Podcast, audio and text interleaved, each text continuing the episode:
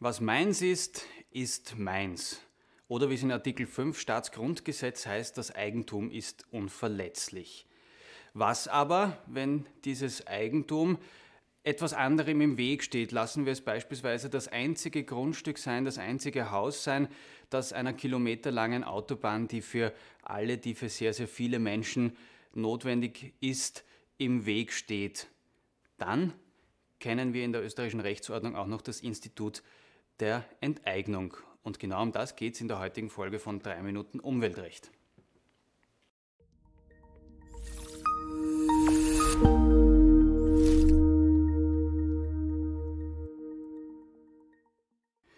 Grüß Gott, mein Name ist Peter Sander von der Rechtsanwaltskanzlei Niederhuber und Partner mit Sitz in Wien und in Salzburg.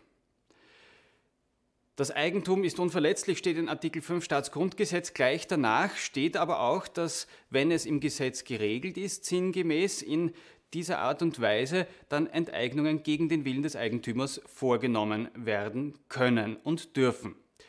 Das Haus, das unserer Autobahn jetzt im Weg steht, nehmen wir weiterhin als Beispiel.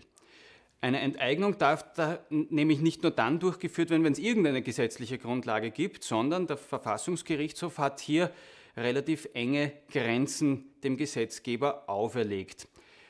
Eine Enteignung darf nämlich überhaupt nur in den Fällen vorgenommen werden, in dem sie aus Gründen, die im öffentlichen Interesse liegen, vorgenommen wird.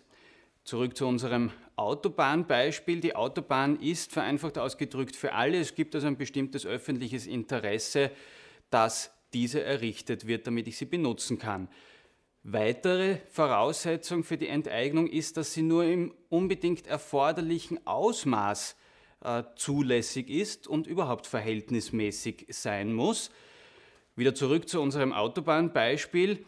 Äh, wenn es eine Alternative gibt, wenn ich dieses Haus mit der Trasse umfahren kann, dann geht das mit der Enteignung auch in diesen Fällen nicht. Dann muss ich eine andere Möglichkeit finden, die Trasse beispielsweise umlegen.